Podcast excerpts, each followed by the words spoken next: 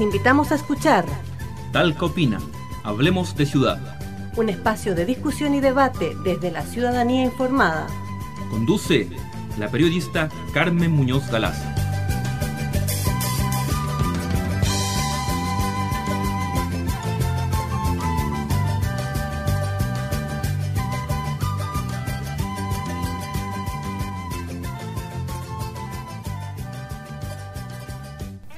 Hola amigas y amigos, aquí estamos en otro programa más de Talca Opina, Hablemos de Ciudad, como siempre, trayéndoles un tema de conversación y de discusión sobre la ciudad, sobre los temas que nos importan a la ciudadanía aquí en Talca. Pero como siempre, antes que todo vamos a ir a escuchar un tema musical que viene muy con el tema de discusión del día de hoy, se llama La cultura de la basura del grupo nacional Los Prisioneros. Estamos escuchando Talca Opina, Hablemos de Ciudad.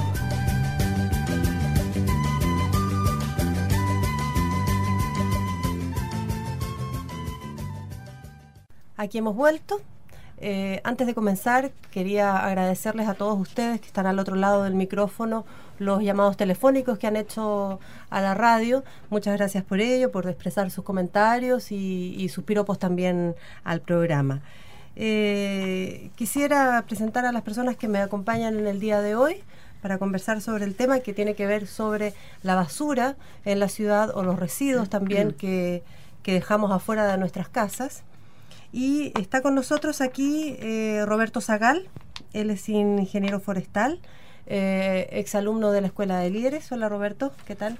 Hola, ¿qué tal? Mucho gusto, muchas gracias. Gracias también por acompañarnos. Eh, también está Caterina Olivares, ella es socióloga, eh, miembro de la Escuela de Líderes de Ciudad y también trabaja con nosotros en Sur Maule. Hola. Gracias, Katy. Y bueno, Oriana, que nos vuelve a acompañar, eh, como en veces anteriores, queremos escucharla, ya tiene bastante que decir en este programa. Oriana es, es, psicóloga y secretaria ejecutiva de la Escuela de Líderes. Hola, Carmen, ¿cómo estás? Bien, muchas gracias. Bueno, y un poco como para problematizar sobre el tema y, y, provocarlos a la conversación, a, a, los que me acompañan aquí, a Roberto, Oriana y Katy, el tema que, que, nos pone hoy la mesa es la basura, ¿no? Entonces, el problema de la basura en Talca es un tema que a menudo está en la portada de los diarios de los medios de comunicación locales, televisión, prensa, radio. Es un problema, un problema que incomoda a toda la comunidad también vemos que faltan basureros públicos y en los frontis de las casas también. Entonces, ¿qué pasa? La basura la dejamos eh, al lado del arbolito, después pasa un perro, rompe la basura y se esparce toda la basura por, el, por la vereda en cuestión de minutos. Se hacen actos este, públicos, ciudadanos, que están muy bien y todos los agradecemos, pero no hay eh, responsabilidad ni por las autoridades ni por la comunidad de no botar la basura en el piso. Entonces, uno, uno se pregunta eh, de dónde viene el problema, de dónde surge el problema de la basura en nuestra ciudad. Así que los, los invito a discutir, no sé, Roberto, Oriana, Katy, de dónde surge este problema que, que tenemos en nuestros ojos, ¿no? A cotidiano. A ver, a mí me gustaría partir haciendo un, un par de, de, a, de apuntes que, que, estuve investigando por ahí. Bueno, yo trabajo en un programa que es de la CONAMA, de la Comisión Nacional del Medio Ambiente, y es un fondo de protección ambiental. Ese Fondo de Protección Ambiental, entre otras cosas, lo que busca es hacer cierta educación ambiental en, en distintos lugares de la, de la, ciudad, de la región, en fin, y eh, poder conocer también y sobre todo diagnosticar algunos problemas que tengan que ver eh, con, con, el tema. Eh, yo en este programa que hemos trabajado como Sur Maule, eh, trabajando en el barrio norte, en José Miguel Carrera de Villarrío, pudimos identificar con las personas que uno de los problemas más importantes de la comunidad, por lo menos en ese sector, era el tema de la basura, de los microbasurales. Y aprendiendo un poco de qué significa la basura, qué es la basura, cómo se produce, cuánto producimos, eh, tomé notas de algunos, eh, de algunos lugares y, y, traje algunos datos que me gustaría compartir. Claro, ¿ya? adelante. Eh, bueno, busqué basura en Talca, pero el, el, resultado arrojó algunos otros datos que me parece interesante comentar. Uno es que a nivel de Latinoamérica, Chile es el quinto país que produce mayor cantidad de basura por habitante. Luego de Brasil, México, Argentina, Venezuela, Perú, Chile produce algo así como 6.000 millones de toneladas al año. Wow, tremendo número. Eh, el promedio eh, relacionado con habitantes es 0,31 eh, tonelada por habitante. Yo creo que esas magnitudes uno como, como ciudadano, como persona normal, no las dimensiona. O sea, uno se hace cargo de las basuras que uno produce en su casa y, y después de eso como que no habla más del tema quería hacer otra distinción. Nosotros solemos hablar de basura como todos estos desperdicios de la casa o de distintos lugares que nosotros nos queremos deshacer rápidamente. Y se lo encargamos a quien le corresponda, lo dejamos fuera de nuestra casa. Bueno, y descubrí que hay, hay, o sea, es una, de alguna manera es un concepto que está discriminado, es un concepto que la, la basura es mirada como una cosa no deseada. Y hay otra nominación eh, y que obviamente en todos los temas medioambientales se está tratando de revertir, no hablar más de basura, sino hablar de residuos, porque en el fondo residuos, eh, y si nosotros nos vamos al, al, concepto, residuo habla de una serie de elementos que ya cumplieron su uso para el que fueron diseñados y elaborados, y que se van a descartar. Y dentro de esos residuos existen algunos que se pueden reutilizar. Claro. Por eso, dentro de la basura que nosotros llamamos que botamos de nuestras casas, hay un alto porcentaje que uno puede reutilizar y de ahí viene toda la lógica de reciclaje. Es decir, nosotros podíamos reducir la cantidad de basura, vamos a seguir diciendo basura, que producimos y reutilizarla de otra manera. Y al hablar de, en esos términos, podemos hablar que la basura no es más basura, sino más bien un residuo. Y últimamente hemos trabajado, yo lo aprendí en el programa en el que estoy trabajando con las chicas, que hablamos de residuos sólidos domiciliarios. Eh, quería poner esos temas. Sí, claro. Eh, Vamos. Sí, bueno, sí, tengo parte. otros que podemos Sí. comentar más tarde. Bueno, tomándome un poco de lo que decía Katy, importante hacer esta salvedad, esta distinción entre lo que es residuo y lo que es basura. Basura es algo que no nos sirve, que desechamos, y residuo es algo que tiene un potencial económico importante. ¿Eh? Igual Y- es una palabra que suena demasiado bien para referirse a algo como es la basura. Inútil. Eh, Claro. Me da la Lo que pasa es sensación que como un pasa por e- eufemismo. pasa precisamente por eso, porque el residuo no puede ser visto como algo que es inútil. De hecho, si nos ponemos un poco más agudo, podemos seguirlo conversando más adelante. Sí, sí. La industria de la basura, o la industria del residuo, es una industria que tiene muchos dividendos en los últimos años. La industria del reciclaje, Hidronor claro. y una serie de otras empresas que se dedican al reciclaje tienen muchos muy buenos dividendos. Por lo tanto, no es tan basura la cosa. Es más hacen de distintos materiales de una caja de tetra, eh, de, de vino, por ejemplo, de cartón, hacen pero cuatro materiales distintos. Exactamente. reciclaje. Pero un poco para tomarme de la pregunta que tú hiciste al inicio, para no irnos un poquitito por, por las ramas, eh, entendiendo este concepto de residuo ya como algo que es potencialmente eh, deseable, el tema de por qué vivimos en, este mundo lleno de basura, por qué vivimos en este mundo lleno de, residuos y, constantemente nos seguimos eh, incorporando más y más eh, residuos en, en nuestra vida, yo creo que pasa un poco por este por dos cosas principales. Una por la generación de, nueva- de nuevas formas de vida, que es después de la revolución industrial y toda esta generación de nuevos asentamientos humanos, que provocó que más gente se, se localizara en sectores, por lo tanto generaban más cargas de residuos. Y por otro lado, algo que es súper decidor y que tiene una lógica muy importante en el, te- en el tema de es esta generación de la lógica del consumo. Consumimos cada vez más productos, consumimos cada vez más eh, cantidad de, de- de productos que tienen una carga de residuos impresionante. Sí. Por ejemplo, antes, cuando éramos jóvenes, más jóvenes, no, no jóvenes, más jóvenes aún, la bolsita de té venía en una bolsita y un, cartoncito. Ahora la bolsita pituca viene en un papelito de plástico, en otra cajita, y así vemos que sucesivamente los Claro. productos son cada vez más... eh, Lo que pasa es que como hay, hay tanto producto, hay tanta oferta de productos detrás, para hacer más at- atractivos los productos hacia el consumidor, le van incorporando diseño, le van incorporando cajas, le van incorporando otros Tecnología. otras Claro. tecnologías, Tecnología para hacer, como dice Roberto, que, que lo hagan más atractivo para poder y consumir. nosotros los consumimos, y eso es lo que en el pues, fondo entra por los ojos, ¿no? es un, do- es un doble el doble problema la producción exacerbada de productos desechables y la gente o los ciudadanos como nosotros que los consumimos. No, ese es tema, Yo creo que en. Talca, en Talca el, eh, es uno de los, de los mayores problemas, si es que no es el mayor problema que tienen la- los vecinos o, o los habitantes de la ciudad, es que uno sale fuera de la casa y ya empieza a encontrar de inmediato papeles, bolsas, principalmente bolsas plásticas, eh, envoltorios. Y eso no, no debería suceder, porque es la- no sé, va en la cultura, va en, el, va en, el, en la educación que tenga la gente de, de hacerse respetar. Y bueno, yo quiero tener un entorno limpio, un entorno al menos agradable y que no me vaya, visualmente no me vaya a, deprimir, digamos, de, ver un, un, lugar tan, tan sucio, digamos. Sí, o sea que podríamos pensar que falta un poco de, organización, de voluntad de parte de los vecinos y vecinas de repente de, de organizarse y decir, bueno, eh, tal semana me encargo yo o tal día me encargo yo de barrer afuera, de, de podar. Eh, falta un poco de eso quizás o no pues sabes que yo con respecto a eso yo iría un poquito más allá de la, de la basura que está fuera de nuestras casas la basura que porque también si queremos hacer salvedades como la distinción entre basura y residuo también es importante decir que residuos son múltiples eh, tipos de, desechos. O sea, tienes los residuos sólidos domiciliarios, que son los que tú generas en tu casa, que es un alto porcentaje, pero también hay un montón de residuos más. O sea, están los residuos peligrosos, las famosas pilas, que ya vamos a hablar de ellas. Los riles.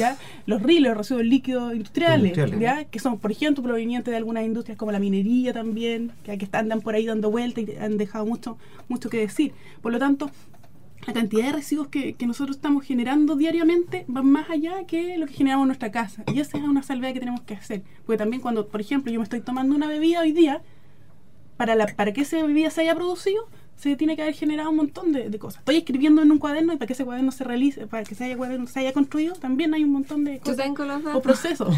¿Cuántos, ¿Cuántos, árboles se matan? Lo que pasa es que estoy buscando, bueno, es, importante uno, eh, así como ciudadano común y corriente, no maneja cifras eh, y son estratosféricas. Por ejemplo, los ocho tipos de basura que más se producen en Chile, estamos hablando de Chile. En primer lugar, las botellas plásticas, la típica mm. botellita de plástico que uno compra del agua mineral, millones y millones de toneladas de botellas plásticas lo que más eh, acumula y por volumen lo que más se acumula en, Chile. El segundo es la chatarra tecnológica, que es lo que son residuos, por ejemplo, de la industria de, los computadores, de todos los accesorios que tienen que ver con eso, que cada vez la gente tiene más acceso y, después los desecha y no hay otra forma de reutilizarlo. 90.000 toneladas al año se habla. Pilas y baterías, eh, en el sentido de todos los desechables que nosotros por las cámaras digitales, por todas las cosas que usan, pilas que, que, son, bueno, ahora tenemos la posibilidad de tener pilas recargables, pero no es una conciencia eh, generalizada. Em, habla de que una sola pila puede contaminar 150 litros de agua, o sea, si uno magnifica eso, no debería usar más pilas eh, de estas desechables. ¿Cuántos litros, perdón? 150 litros de agua. Los residuos líquidos industriales, lo que ustedes mencionaban hace un momento, Riles, que dice solamente un 45% de ellos son procesados antes de llegar al mar. O sea, el resto de los residuos van con todo, todos los líquidos, van con todos los residuos de la industria minera, etcétera, de todo lo que me parece que es bastante tóxico, no sé exactamente cuáles son las composiciones. En el quinto lugar están los desechos orgánicos, que son los que producimos nosotros habitualmente en las, viviendas, y ahí esos son básicamente mucho porcentaje transformables en humus o, posibles de compostar. Ya podríamos hablar más adelante cuáles son esas opciones. En el sexto lugar, cartones y papeles, y lo que decía Oriana, para, para, producir una tonelada de papel se tienen que talar 5,3 hectáreas de árboles, usar 440 metros cúbicos de agua y generar 7.600 kilowatts de energía. O sea, una gran industria tiene que ponerse al servicio de nuestro Tremendo, de nuestras industria de energía eh, contaminación contaminación hacia otro hacia otros espacios sabes que los quiero invitar a escuchar a raíz de la información que estaba entregando Katy a Uca Silva ella es una investigadora de Sur Corporación de Estudios y Educación eh, que ella tiene además está a cargo de un observatorio tengo entendido de em, residuos em, tecnológicos Estamos entrevistando a Uca Silva, ella es especialista en tecnologías de la información y comunicación, trabaja en Sur Corporación Centro de Estudios en Santiago y es responsable del proyecto de residuos electrónicos para América Latina. Hola Uca, muchas gracias por atenderme. Muchas gracias a ustedes. Eh, la primera pregunta que teníamos pensado para hacerte con respecto a la basura o residuos electrónicos, quisiera también que me aclararas ello. Eh, ¿De qué se trata este tema que se está como empezando a hablar y que uno no, no sabe mucho? Mira, los residuos electrónicos son eh, los productos finales que tiene después del ciclo de vida, que completan el ciclo de vida, una cantidad de equipos que son electrónicos. Generalmente uno los el que más conoce es los computadores y los celulares, porque son los que más volúmenes hay también. El tema es el siguiente, que no los llamamos basura porque no son productos que al final de su vida útil se pierden, sino que al contrario hay que recuperarlo. Los componentes que tienen estos equipos son múltiples, tienen muchos componentes y entre ellos conviven componentes que son peligrosos, que son los mínimos, pero tienen componentes así como eh, el cadmio, tienen mercurio, tienen plomo y eh, al mismo tiempo conviven con productos y componentes que tienen valor como el oro, como la plata eh, y que son por un lado, los componentes peligrosos tienen que tener un tratamiento al final de su ciclo de vida porque si no tienen un impacto negativo en el medio ambiente si tú los botas o los desechas en cualquier lugar. No, tienen, no pueden tener el mismo tratamiento que los residuos sólidos, por ejemplo. Que tú llegas y los botas y no pasa, o sea, los botas en ciertos lugares. Esto necesita un tratamiento muy específico que es para residuos peligrosos. Y por otro lado, hay que recuperar los materiales de valor, que son el oro, la plata y el cobre.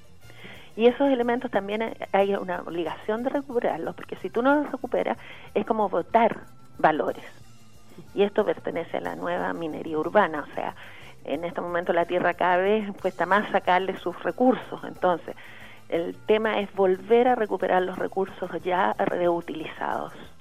Entonces, tampoco se puede votar el tema de valor. No es cosa de llegar y pescar un computador y decir, ya, lo voy a mandar a un tratamiento especial y listo, y quedo tranquilo, porque en ese momento tú estás votando cosas de valor y también estás, de alguna manera, perdiendo eh, recursos del medio ambiente. ¿Quién es responsable? Bueno, todos. O sea, como generalmente estas cosas son responsables todos. Ahora se están tratando de crear políticas eh, de, prevención, políticas de tratamiento, eh, en que generalmente el, modelo que más se está implementando es el modelo de responsabilidad extendida del productor. ¿Qué significa eso? Que el productor se hace responsable de la gestión del tratamiento del residuo al final de su vida útil. Eso quiere decir que seguramente en el, en, el papel donde viene la garantía, cuando uno compra el producto, pueda decir dónde ir a dejarlo una vez que se termine. Todo eso sucede en los países industrializados y nada de eso sucede en los países latinoamericanos ni en países como, como en Chile. Ahora, hay ciertas modificaciones y depende de qué producto estemos hablando. Por ejemplo, nosotros, y tú tienes que saber, y la mayoría de la gente ha escuchado, que hay políticas de recuperación, de reciclaje en los celulares. En estos momentos hay una hay una, una campaña de recuperación de celulares bastante importante y, que se han recuperado eh, cantidades, parece, volúmenes significativos. Me estaban hablando de 3.000 unidades, que es bastante significativo. Una estación del metro, creo. claro, exactamente, exactamente. ¿Qué podemos hacer con los computadores y celulares que tenemos en las casas y que no usamos o usamos poco? si el computador o, el equipo está, mm, está sirviendo, o sea, es útil, todavía lo puedes tratar, primero hay que alargar su, su vida útil lo, más posible, digamos. O sea, no porque aparece un nuevo modelo, llegar y votarlo y decir, ya lo necesito, si todavía está cumpliendo sus funciones de utilidad. Eso sucede mucho con los celulares, que generalmente la gente cambiamos celulares que sí, sí nos sirven.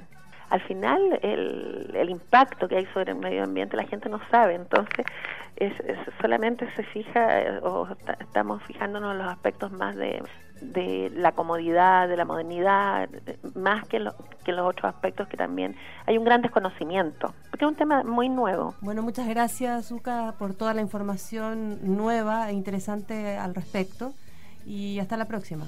Te agradezco a ti, a ti la oportunidad porque hay una gran necesidad de que la, la, población y que nosotros en general conozcamos de qué es lo que se trata eh, del tema. Lo único que no hay que votarlo.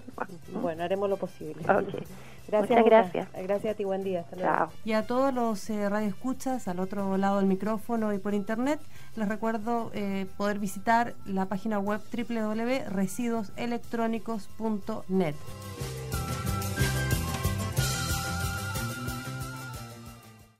Ahí escuchábamos eh, a Uca Silva que nos hablaba sobre la basura electrónica, que es un tema que está como recién eh, saliendo y flotando, apareciendo en los medios de comunicación, que nos viene a decir qué es lo que está pasando con la acumulación de, computadores, de celulares y de todo tipo de, residuos electrónicos que vamos eh, abandonando, que se van echando a perder y que o los vamos acumulando en, nuestras casas o los tiramos juntos con la basura del hogar, ¿no, Oriana? Sí, en realidad es un tema que, que es preocupante, sobre todo con esto. Vuelvo a tomarme de la idea que hablaba antes esta sociedad del consumo, donde ya no es que se me eche a perder necesariamente el celular, sino que lo cambié porque ahora viene otro modelo, o el computador ya no es tan es muy grande, ahora necesito uno más chiquitito, y así vamos generando una serie de acumulación de residuos que tenemos que hacernos cargo.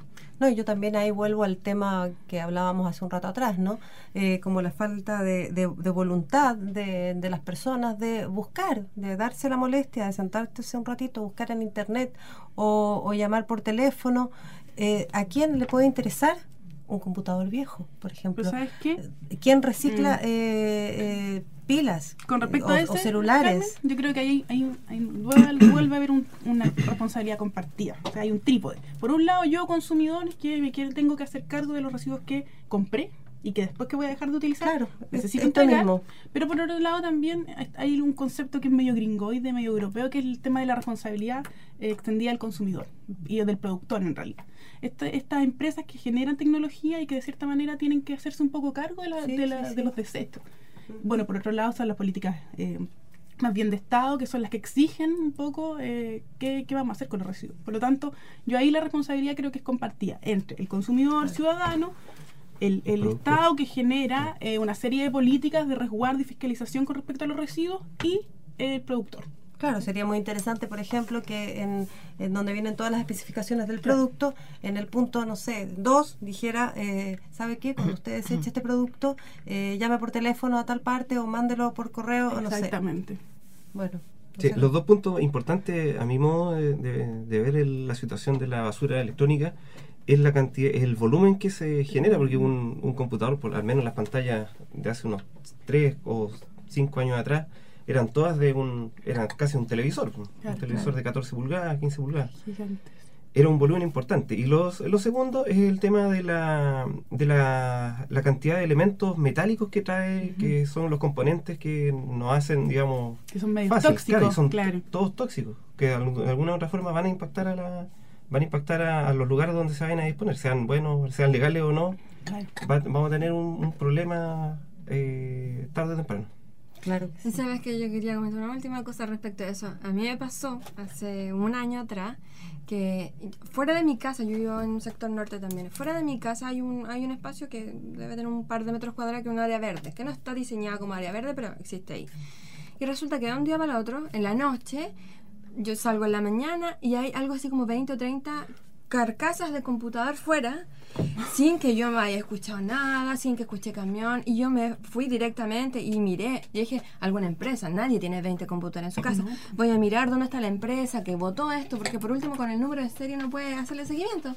Y estaban todos borrados a propósito, o sea, sí, las números de. Entonces, esta es una práctica alarmante, habitual. habitual. que tienen las empresas. Yo yo no, no, podría decir qué empresa, pero tal vez hasta, incluso podría haber sido, no sé, una empresa que, que super, tiene una, una figura, una muy buena reputación en, en, lo que haga, pero tiene esta práctica y claro. que nadie la controla y que, digamos así, no, no tiene nadie más, no tiene cómo cómo comprobar. Vamos a seguir hablando de este tema, muy impresionante lo que comentas ahí, Katy, que te hayan ido a tirar literalmente los computadores la a la afuera, afuera, de tu casa.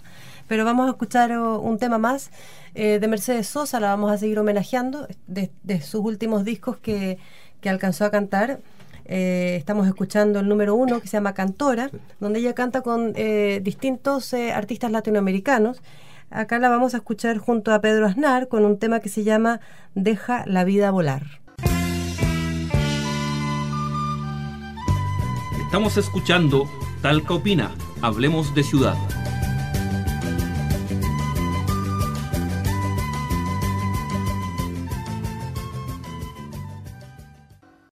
Ahí escuchábamos a Mercedes Sosa cantando junto a Pedro Aznar en su último disco Cantora.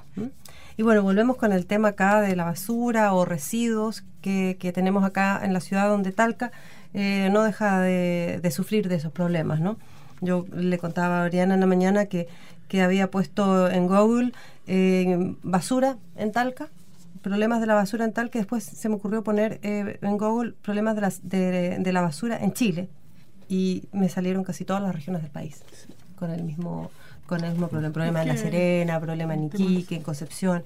Entonces, eh, acá estamos hablando de un problema que no solamente es local, sino que es, eh, nacional. Y además eh, es súper común en América Latina. De hecho, por eso hay tantas preocupaciones gubernamentales. Por ejemplo, la generación de esta política de gestión integral de residuos sólidos, que es una política que salió hace un par de años Ah, organizada por los estamentos ambientales de, Chile, porque es una preocupación constante que es compartida en Talca, en Curicó, en Linares, en todos los sectores y principalmente en los sectores que son más, más, periféricos. y para qué hablar del sector rural. Bueno, y acá un problema que, que, por lo que uno lee y se entera, y también por lo que hemos hablado con Katy, que está desarrollando un, fondo de protección ambiental en el sector norte de Talca, el tema de los micros basurales. Acá eh, a menudo eh, vemos microbasurales en distintos sectores. Yo que vivo muy cerca del centro, a veces también aparece un microbasural que está ahí una semana, dos semanas, tres semanas. Y, bueno, la verdad que uno no sabe ahí qué es lo que pasa, cómo se produce, eh, no sé. Mm. A ver, nosotros cuando trabajamos con las comunidades y les preguntamos cuáles son sus problemas, ellos rápidamente llegan al tema de la de la basura y la, proliferación de microbasurales. No solamente existen, sino que crecen. Eh, hay muchos más.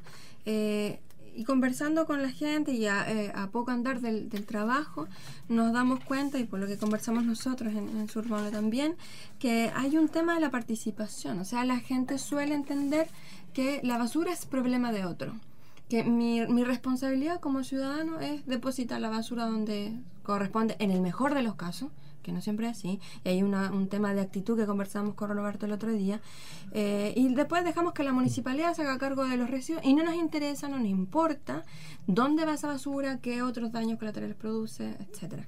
Entonces, eh, a mí me parece que, hay mucho que, conversar, que hay mucho que, compartir, que, que, la comunidad tiene que hacerse cargo, no, no puede hacerse cargo de todo, obviamente, pero tiene que entender que hay una cierta responsabilidad que le cabe y que esa responsabilidad, y luego seguramente lo vamos a mencionar, eh, tiene que ser estimulada permanentemente.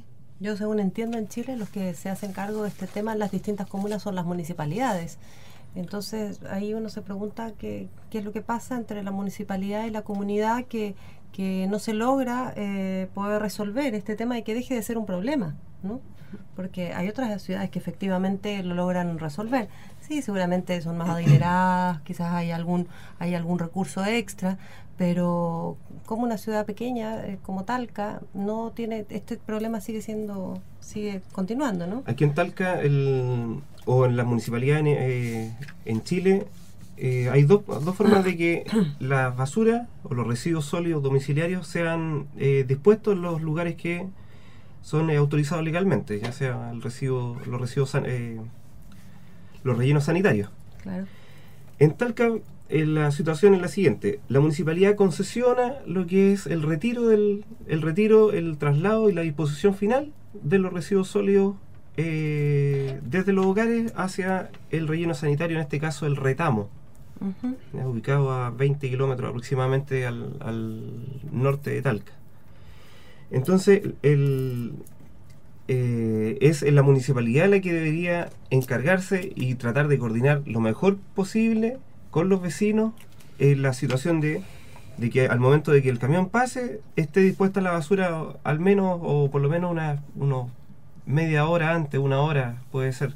Por el mismo tema de que hay gente que escarba en la basura, hay gente eh, o animales que van a, a, a esparcirla, a roerla y ahí se nos genera un problema que ya se empieza a escapar un poco de lo que es el mismo, lo que está estipulado en los contratos con las empresas que licitan o ven los camiones que son municipales para el levante.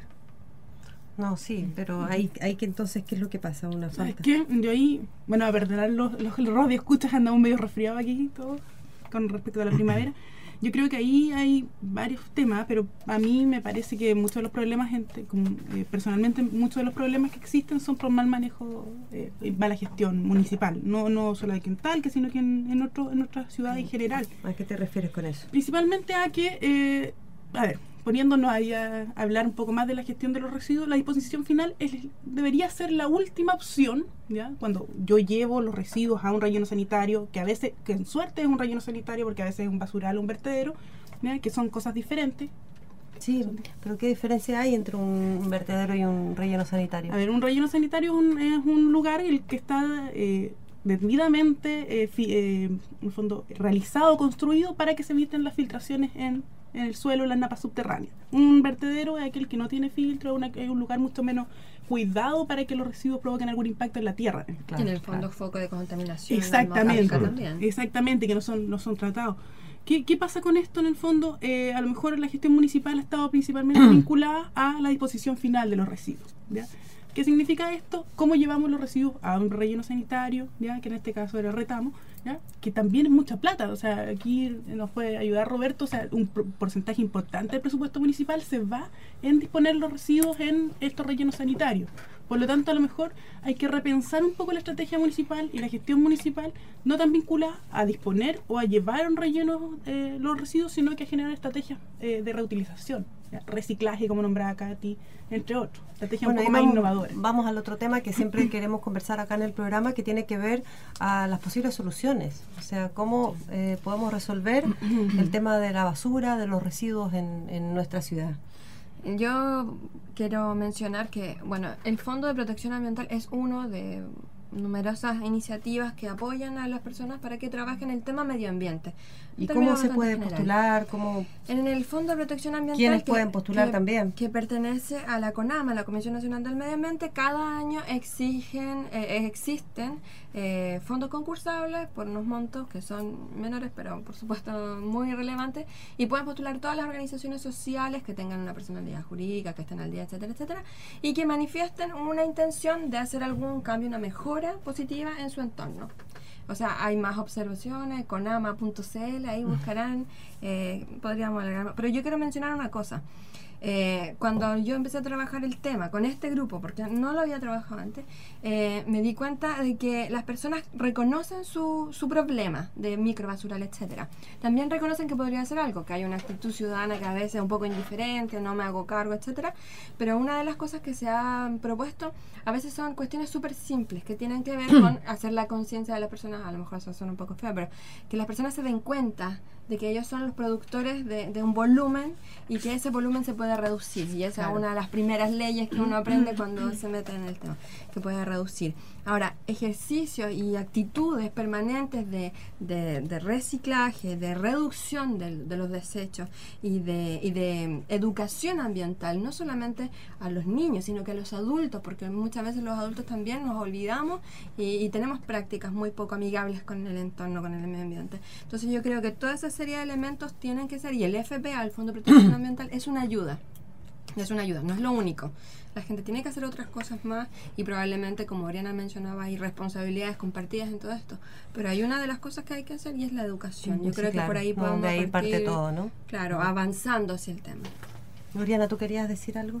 Eh, bueno, no, no, en realidad, bueno, comparto lo que dice la Katy, en realidad eh, son responsabilidades compartidas, hay que, el ámbito de la educación es un tema que, que tiene que estar, eh, tiene que ser bien transversal, a tú, de repente suele decir, no, con los adultos nada que hacer, solamente vaya bueno a los niños, yo creo que no, o sea, tiene que haber una, una educación, claro, una reeducación continua y pasa un poco por la responsabilización, yo creo, yo siempre que he trabajado, que he hablado del tema medioambiental, yo creo que se da un principio medio psicológico o psicológico en, el ser humano que es la externalización de la culpa. Es como cuando yo estoy en una micro y la micro está llena, yo digo, esta micro está llena, pero yo estoy dentro de la micro y la estoy llenando. Eso, eso ocurre mucho en temas ambientales, la poca responsabilización que tenemos desde nuestros propios actos.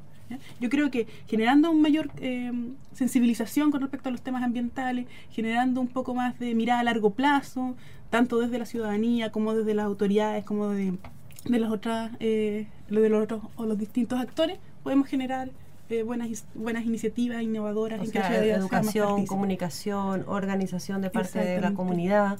Yo por ejemplo vivo en un condominio muy chiquitito son son cinco casas pequeñas también y ha costado mucho organizarnos, mucho. Cuando yo llegué, invité a mis vecinos a mi casa eh, para conocernos, jamás una, una, una devolución de, ese tipo, eh, el, el, podar eh, el acceso, el, el, podar los arbolitos, el sacar la basura, el limpiar el basurero de afuera, eso cuesta muchísimo hacerlo en comunidad. normalmente lo mm. hacemos de forma independiente. Y la verdad que es re triste porque se le carga eh, la mano a una persona, que seguramente es la que tiene más iniciativa, eh, en podar la otra, a la otra persona, la puerta se echa para... Entonces hay un tema ahí de falta como de comunidad y de organización que yo creo que falta, ¿no? Eso de, de quedar desde la puerta hacia adentro también forma parte de la actitud que estamos viendo y que creo que es parte de, este problema de la basura. ¿Puedo hacer una observación en un minuto? Claro. Eh, yo creo que la gente se da cuenta de los problemas que significan en los desechos, la basura, los microbasurales, cuando le toca a uno de mm. vuelta la consecuencia. Y por ejemplo, y a lo mejor Roberto nos puede contar, hay externalidades negativas de la basura, como por ejemplo la proliferación de mosquitos, de roedores. La gente se empieza a enfermar y se da cuenta de que aunque ellos barran y limpian, hay otra comunidad entera que no lo hace. Entonces llama a la municipalidad, sáqueme los ratones, sáqueme las plagas de esto, y ahí hay, no sé, pues, es, como tirarle la pelota a otro. Roberto, ¿tú querías agregar algo que ya nos estamos empezando a ir? Eh, sí, en realidad el, el, tema de la basura, si no, si no somos capaces nosotros como una comunidad grande o pequeña de, de poder eh, hacernos cargo del tema y le pasamos el le pasamos la responsabilidad, como decía Oriana, también a, a, un, a un tercero, eh, no estaríamos dando el mejor eh, los mejores ejemplos. Nosotros nosotros tenemos que tratar de organizarnos, aunque sea vecino, dos vecinos, claro. Y así empezar a hacer una, una, una verdadera apoyo a lo que es la, la disminución de, los, de, los residuos. Ojalá llegaran menos de 6.000 toneladas mensuales, aproximadamente lo que llega al relleno ¿Un kilo diario es? Es un kilo diario, por persona en la ciudad.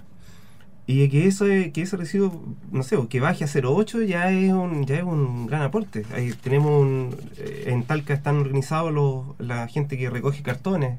Todas esas cosas están bien eh, oh, este tema da, para mucho, pero eh, tenemos un solo programa, así que vamos a ver si le encontramos espacio más adelante. Eh, como siempre, este programa también tiene una nota y vamos a escuchar la nota de Claudio Aguilar. Niños, niñas y padres disfrutaron de una celebración distinta a la víspera del Día de Todos los Santos. Por algunas horas Halloween quedó en el olvido y la plaza de armas de Talca se llenó de alegría, luz y diversión. Respondiendo a un llamado realizado por la tía Nini, Marilia Sepúlveda, cerca de medio centenar de niños y niñas llegaron hasta la plaza de armas de Talca en compañía de sus padres. El objetivo fue celebrar la fiesta de la luz y entregar un nuevo significado a este día. La idea es entregar valores, amistad, compañerismo, voluntad y por sobre todo mucha paz.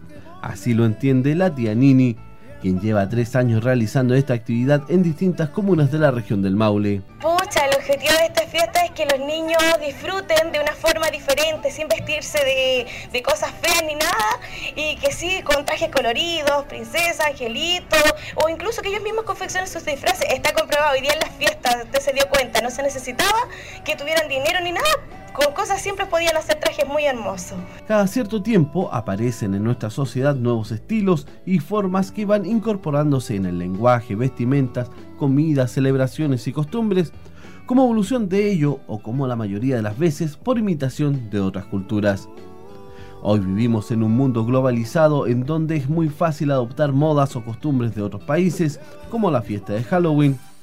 Es por ello que la fiesta de la luz intenta dar continuidad a una celebración llena de alegría y paz que contrarresta la oscuridad que representa Halloween.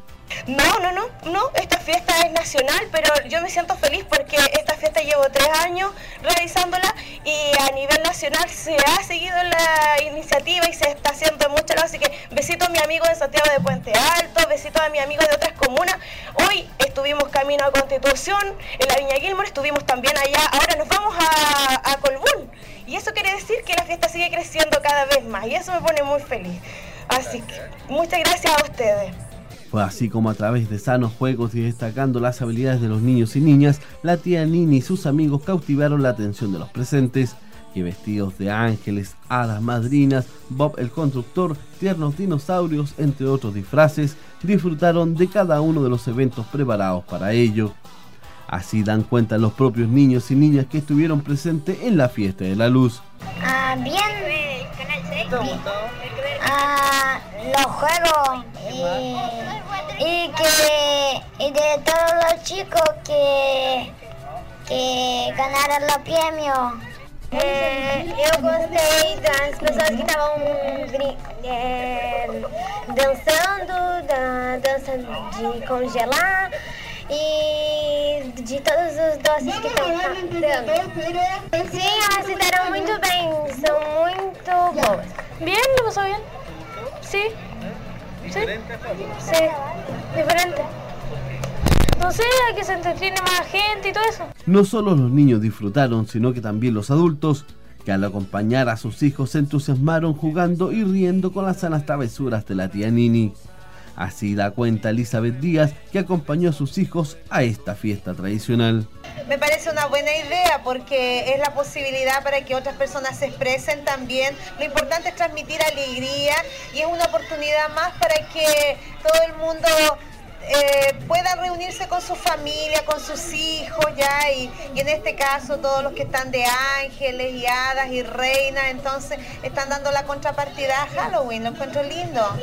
Una opinión muy similar es la que entregó John Pérez de la Fuente, quien, acompañado de su hija vestida de hada madrina, celebró junto a los demás niños en la Plaza de Armas de Talca.